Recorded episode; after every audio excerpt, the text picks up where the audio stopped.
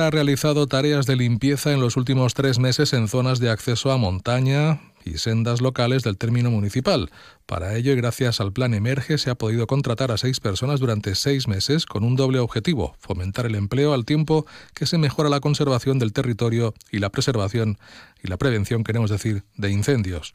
Víctor Pastor, concejal de Medio Ambiente de Corbera, ha destacado que precisamente los trabajos de limpieza han evitado hace unos días pues un incendio en la localidad.